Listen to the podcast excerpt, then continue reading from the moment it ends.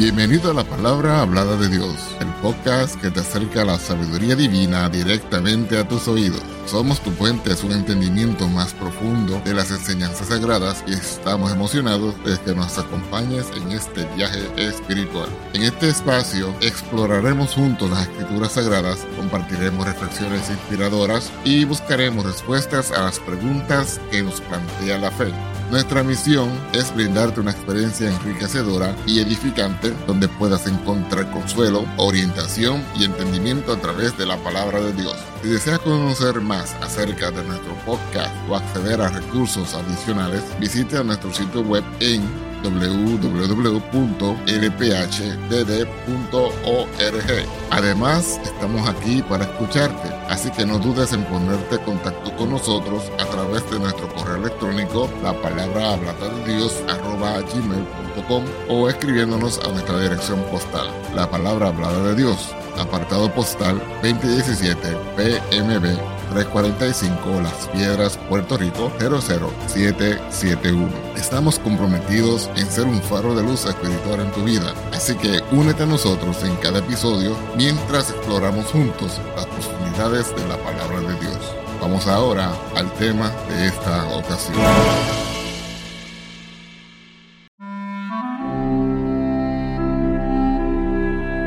Bienvenidos, amados hermanos y hermanas, a este fascinante viaje a través de las cartas del Apocalipsis. Hoy, nos sumergimos en el corazón de una iglesia singular, Tiatira. Un lugar donde el Hijo de Dios, con ojos como llama de fuego y pies semejantes al bronce bruñido, revela su mensaje a una comunidad que enfrenta una lucha épica entre la verdad y la corrupción. Imaginen a Jesucristo, el Hijo de Dios, observando con ojos de fuego cada detalle de nuestras vidas y de la vida de la iglesia en Tiatira. Su mirada penetrante no solo elogia las virtudes de esta congregación, sino que también detecta una sombra que amenaza con oscurecer la luz de la verdad. Hoy, nos sumergimos en el crisol de Tiatira, donde el amor, el servicio y la paciencia se entrelazan con la resistencia contra una influencia corruptora, personificada en una mujer llamada Jezabel. Acompáñenos en este estudio apasionante mientras desentrañamos los misterios de este pasaje, descubrimos la batalla por la pureza doctrinal y nos enfrentamos a la pregunta crucial, ¿cómo podemos resistir la seducción de las doctrinas falsas y permanecer firmes en la verdad? Prepárense para una experiencia reveladora, donde las llamas de la justicia divina iluminan el camino y el bronce bruñido resuena con la firmeza de las decisiones que debemos tomar. Este no es solo un viaje a través de las palabras del libro de Apocalipsis, sino una invitación a reflexionar sobre nuestras propias vidas y comunidades, explorando el llamado a resistir la corrupción y perseverar en la verdad. Acompáñenos en este viaje intrépido, donde la luz de la verdad arde más brillante que cualquier llama de fuego. Vamos a dar lectura en el nombre del Señor Jesucristo. Apocalipsis capítulo 2, versos 18 al 29. Y escribe al ángel de la iglesia en Tiatira, el Hijo de Dios, que tiene sus ojos como llama de fuego, y sus pies semejantes al latón fino, dice estas cosas, yo he conocido tus obras, y caridad, y servicio, y fe, y tu paciencia, y que tus obras postreras son más que las primeras. Mas tengo unas pocas cosas contra ti, porque permites a aquella mujer Jezabel, que se dice profetiza, enseñar y engañar a mis siervos, a fornicar y a comer cosas ofrecidas a los ídolos. Y le he dado tiempo para que se arrepienta de la fornicación, y no se ha arrepentido. He aquí, yo la he hecho en cama, y a los que adulteran con ella, en muy grande tribulación, si no se arrepintieren de sus obras, y mataré a sus hijos con muerte. Y todas las iglesias sabrán que yo soy el que escudriño los riñones y los corazones, y daré a cada uno de vosotros según sus obras.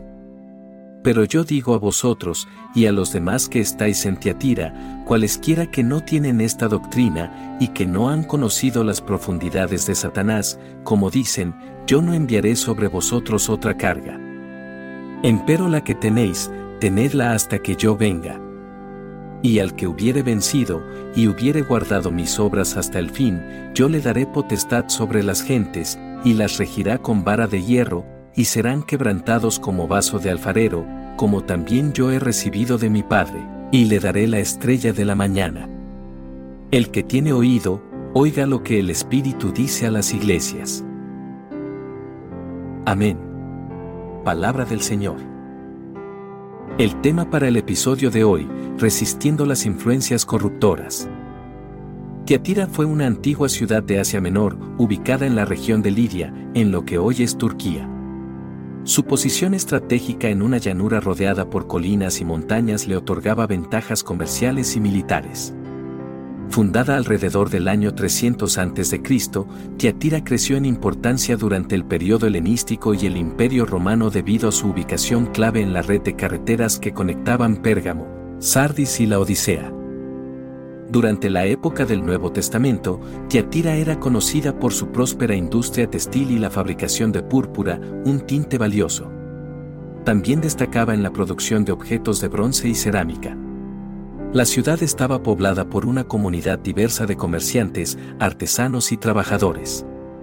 El contexto histórico incluía la influencia cultural grecorromana y la coexistencia de diversas creencias religiosas. El emperador romano Augusto otorgó a Tiatira el estatus de ciudad en el siglo 26 a.C., lo que le brindó ciertos privilegios y autonomía local. Durante el periodo imperial, la ciudad continuó prosperando y participando activamente en el culto a diversas deidades, como Apolo y Artemisa. En términos religiosos, Tiatira estaba impregnada de sincretismo, donde las creencias y prácticas religiosas se mezclaban. Además de las divinidades romanas, había una presencia significativa de cultos orientales y locales. Este contexto religioso diverso proporciona el telón de fondo para comprender las luchas de la iglesia en Tiatira mencionadas en Apocalipsis capítulo 2. En el contexto de Tiatira, la carta dirigida a esta iglesia revela los desafíos particulares que enfrentaba la comunidad cristiana. La ciudad estaba inmersa en una cultura pagana, donde las influencias y prácticas idolátricas eran omnipresentes. La mención de Jezabel y su influencia corruptora puede aludir no solo a una figura histórica, sino a un símbolo de la influencia pagana y la inmoralidad que se infiltraba en la iglesia.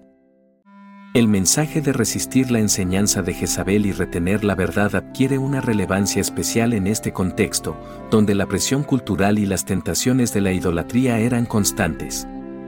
La promesa de autoridad sobre las naciones y la vara de hierro sugiere que, a pesar de los desafíos, aquellos que perseveran recibirán un papel significativo en el establecimiento del reino de Dios.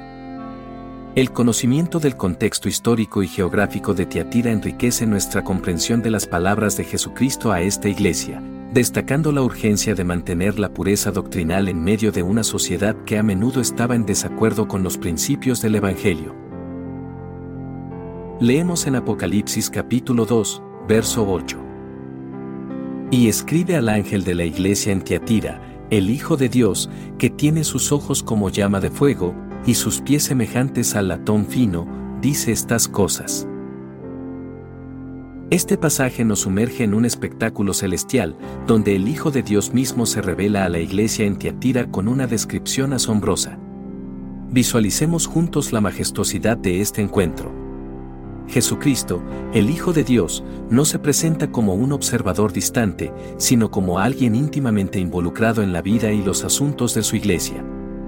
Los ojos que escudriñan con llama de fuego no solo observan superficialmente, sino que penetran en lo más profundo de los corazones, revelando secretos y verdades ocultas.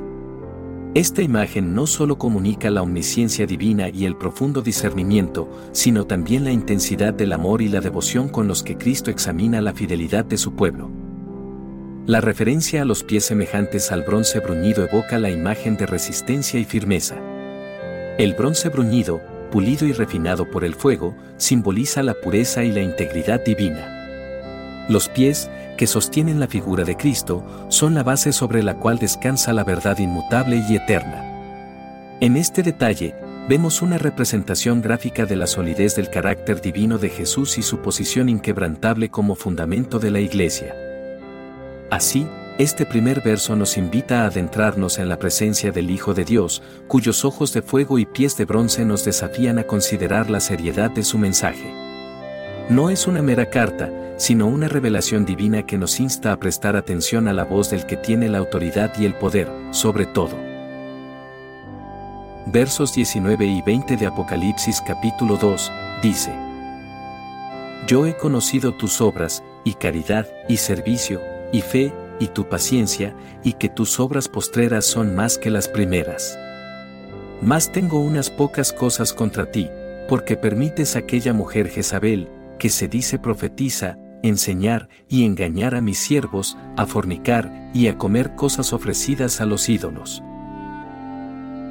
En estos pasajes, la mirada ardiente de Cristo se posa sobre la iglesia en Tiatira y sus palabras revelan un profundo conocimiento de sus acciones y actitudes. Es como si la luz de sus ojos de fuego iluminara cada rincón de la vida congregacional, reconociendo tanto las virtudes como las sombras que se esconden en la penumbra. El elogio inicial destaca las buenas obras, el amor desinteresado, el servicio diligente, la fe arraigada y la paciencia perseverante de la iglesia en Tiatira. Estos aspectos positivos resplandecen como luces en la oscuridad, evidencia de la vitalidad espiritual que caracteriza a esta comunidad. El énfasis en que las obras postreras superan a las primeras indica un crecimiento continuo y un fervor que se intensifica con el tiempo. Sin embargo, entre las luces brillantes se proyecta una sombra preocupante, la tolerancia hacia Jezabel, una mujer que se autoproclama profetiza. Esta tolerancia es un eco sutil pero peligroso que reverbera en la carta.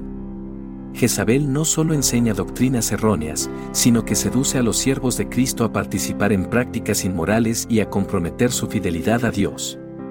La advertencia de Cristo revela la gravedad de este problema, la tolerancia hacia la corrupción doctrinal puede erosionar la pureza de la Iglesia desde adentro. Así, este pasaje nos presenta un cuadro complejo y desafiante. Aunque la Iglesia en Tiatira destaca en muchas áreas, la tolerancia hacia la influencia corruptora de Jezabel es una advertencia seria sobre la necesidad de discernimiento y la importancia de preservar la verdad en medio de las tentaciones seductoras. Este mensaje resuena a lo largo de los siglos, recordándonos que la fidelidad a la verdad es esencial, incluso cuando las aguas de la tolerancia amenazan con diluir la esencia misma de nuestra fe. De hecho, el nombre Tiatira, entre otras cosas, significa mujer dominante, es por eso la relación en este pasaje bíblico con la figura de Jezabel. Versos 21 al 23 de Apocalipsis capítulo 2. Y le he dado tiempo para que se arrepienta de la fornicación, y no se ha arrepentido. He aquí, yo la he hecho en cama, y a los que adulteran con ella, en muy grande tribulación, si no se arrepintieren de sus obras, y mataré a sus hijos con muerte. Y todas las iglesias sabrán que yo soy el que escudriño los riñones y los corazones, y daré a cada uno de vosotros según sus obras. En estos versículos contemplamos la paciencia divina en acción. Dios, en su misericordia, otorga tiempo para el arrepentimiento a Jezabel y a aquellos que han cedido a su influencia desviada. Este periodo de gracia refleja la naturaleza compasiva de nuestro Señor, que desea la restauración y el retorno de su pueblo a la senda de la rectitud. Sin embargo, la narrativa toma un giro serio al revelar la resistencia obstinada de Jezabel al arrepentimiento. Aunque se le ha dado tiempo y oportunidad, ella persiste en su camino de fornicación espiritual, aferrándose a las prácticas que deshonran la santidad de la relación entre Dios y su pueblo. Este rechazo voluntario al arrepentimiento subraya la libre elección que cada individuo tiene, incluso frente a la paciencia divina. La imagen de arrojar a Jezabel en cama y sumirla en una gran tribulación es impactante. Este acto simbólico ilustra las consecuencias inevitables de persistir en el pecado y resistirse al llamado al arrepentimiento. La cama, un lugar de descanso y confort, se convierte en el lecho de aflicción para aquellos que se han entregado a las desviadas enseñanzas de Jezabel. La tribulación que sigue es un recordatorio severo de que la tolerancia de Dios tiene límites y la justicia divina se manifiesta para corregir y redimir.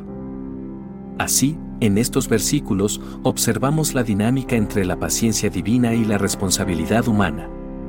Dios ofrece oportunidades para el arrepentimiento, pero aquellos que persisten en la rebelión enfrentarán las consecuencias de sus elecciones. La lección es clara, la gracia divina no debe ser malinterpretada como permisividad al libertinaje y la resistencia al arrepentimiento tiene ramificaciones eternas. Ahora a los versos 24 y 25 del capítulo 2 de Apocalipsis, dice, Pero yo digo a vosotros, y a los demás que estáis en Tiatira, cualesquiera que no tienen esta doctrina, y que no han conocido las profundidades de Satanás, como dicen, yo no enviaré sobre vosotros otra carga. Empero la que tenéis, tenedla hasta que yo venga. En este fragmento de la revelación divina, una transición de tono se manifiesta. Después de abordar la seria situación con Jezabel, la atención se vuelve hacia aquellos en Tiatira que no han cedido a las doctrinas corruptas. Estos fieles, que han permanecido sin mancha en medio de la contaminación doctrinal, reciben palabras de aliento y una promesa de liberación de cargas adicionales. La mención de las profundidades de Satanás arroja luz sobre la naturaleza insidiosa de las enseñanzas erróneas que han infiltrado la iglesia en Tiatira. Estas profundidades no son simplemente conceptos abstractos, sino prácticas y doctrinas que llevan a los creyentes a un terreno peligroso y comprometido. La advertencia divina sugiere que algunas enseñanzas pueden parecer atractivas o intrigantes superficialmente, pero su origen y consecuencias son espiritualmente destructivos. La exhortación a no imponer otra carga revela la gracia divina. Aquellos que han permanecido fieles no serán castigados injustamente. La promesa de no añadir más carga no es una licencia para la complacencia, sino un reconocimiento de que retener la verdad en medio de la adversidad ya es una tarea desafiante en sí misma. La iglesia en Tiatira es alentada a aferrarse a lo que tienen, a sostener la verdad con firmeza y a esperar con paciencia la venida del Señor. Así, en estos versículos, contemplamos el equilibrio entre la justicia divina y la gracia inmerecida. Aquellos que han mantenido su fidelidad no solo son liberados de una carga adicional, sino que se les insta a perseverar en la verdad que poseen. La aplicación contemporánea de esta enseñanza resuena en la exhortación a sostener la sana doctrina en medio de las presiones culturales y las tentaciones de desviarse de la verdad verso 26 hasta el final del capítulo 2 del libro de Apocalipsis, dice así la palabra de Dios. Y al que hubiere vencido, y hubiere guardado mis obras hasta el fin, yo le daré potestad sobre las gentes, y las regirá con vara de hierro, y serán quebrantados como vaso de alfarero, como también yo he recibido de mi Padre, y le daré la estrella de la mañana. El que tiene oído, oiga lo que el Espíritu dice a las iglesias. En este clímax de la revelación a la iglesia en Tiatira, la atención se dirige a aquellos que han mantenido su fidelidad hasta el final, a aquellos que han vencido las adversidades y han perseverado en la fe. La promesa divina revela una gloriosa perspectiva de autoridad y recompensa para aquellos que han resistido las influencias corruptoras y han mantenido la pureza doctrinal. La imagen de recibir autoridad sobre las naciones es poderosa y simbólica. Aquellos que han vencido no solo serán testigos de la victoria final de Cristo, sino que participarán activamente en la administración de su reino. La referencia a la vara de hierro evoca la idea de un liderazgo justo y firme que contrasta con las corrupciones que la iglesia en Tiatira enfrentaba. Este simbolismo conecta directamente con la autoridad que Cristo mismo ha recibido de su Padre, confirmando la legitimidad y el poder divino de aquellos que son coherederos con Cristo. La metáfora de quebrar las naciones como vaso de alfarero sugiere un juicio divino completo y definitivo sobre todo aquello que se opone al reinado de Cristo. Este acto de quebrantamiento no solo representa la destrucción de la resistencia contra la verdad, sino también la restauración de la creación a la perfección original que Dios tenía en mente. Finalmente, la promesa de la estrella de la mañana añade una dimensión celestial a la recompensa. Esta estrella, que precede a la aurora y disipa la oscuridad de la noche, simboliza la gloria, la esperanza y la victoria. Para aquellos que han vencido, la estrella de la mañana es la promesa de una nueva era, un amanecer eterno donde la luz de Cristo resplandece de manera inextinguible. En estos versículos finales se vislumbra una imagen asombrosa de la recompensa para aquellos que han permanecido fieles. La autoridad, la participación en el gobierno del reino, el juicio sobre la injusticia y la promesa de la estrella de la mañana revelan una perspectiva eterna que supera con creces cualquier desafío temporal. Que esta visión inspire a la Iglesia a perseverar, resistir y anticipar con esperanza el cumplimiento de estas promesas gloriosas en la venida de nuestro Señor Jesucristo. Ya para concluir. En el fulgor de las llamas y el resonar del bronce bruñido, hemos explorado los pasillos de la iglesia en Tiatira, enfrentándonos a la encrucijada entre la verdad y la corrupción. La carta a esta comunidad nos invita a reflexionar sobre la lucha constante por la pureza doctrinal en nuestras vidas y en nuestras congregaciones. Jezabel, esa sombra seductora, nos llama a ceder a las tentaciones de las doctrinas engañosas, a comprometer la verdad por una paz efímera. Pero, en contraste, la promesa resuena para aquellos que resisten, que retienen la verdad como un tesoro precioso. Jesucristo, el Hijo de Dios con ojos de llama de fuego, nos llama a perseverar, a resistir la seducción de las profundidades de Satanás. Al reflexionar sobre estas palabras, recordemos que somos guardianes de la verdad, custodios de la luz divina en un mundo cada vez más envuelto en sombras. La promesa de autoridad sobre las naciones y la imagen de la vara de hierro nos instan a liderar con firmeza y justicia, resistiendo las fuerzas que buscan corromper y desviar. La estrella de la mañana nos espera, una recompensa para aquellos que vencen las adversidades y retienen la verdad hasta el fin. En nuestros días, en medio de la confusión y la oscuridad, que esta estrella sea nuestra guía y motivación para permanecer fieles. Que la Iglesia, como un faro en medio de la tormenta, resplandezca con la luz de la verdad bíblica, resistiendo la corrupción y perseverando en la fe que retengamos la estrella de la mañana, proclamando la victoria de Cristo sobre las tinieblas. En este desafío eterno por la pureza doctrinal, recordemos que el llamado es resistir, perseverar y retener la verdad hasta que Él venga. Que así sea en nuestras vidas y en nuestras comunidades de fe. Que el Señor Jesucristo te continúe bendiciendo hoy y siempre. Amén.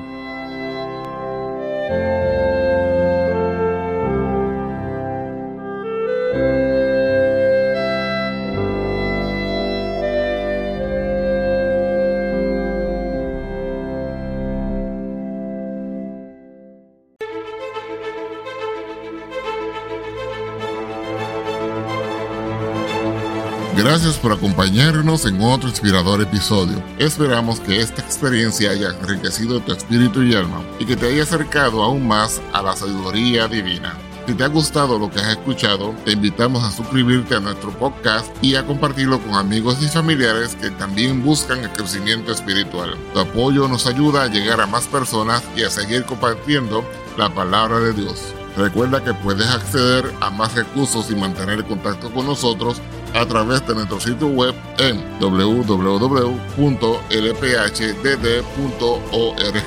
Además, estamos siempre disponibles para escucharte y responder a tus preguntas a través de nuestro correo electrónico, la palabra hablada de Dios, gmail.com o escribiéndonos a nuestra dirección postal, la palabra hablada de Dios, P.O. Box 2017 PMB 345 Las Piedras, Puerto Rico 00771. Nos despedimos con gratitud por tu sintonía y te esperamos en el próximo episodio. Que la paz, la justicia, el amor y las bendiciones de nuestro Dios te acompañen en cada paso de tu camino. Hasta la próxima en la palabra hablada de Dios. Dios te bendiga. Amén.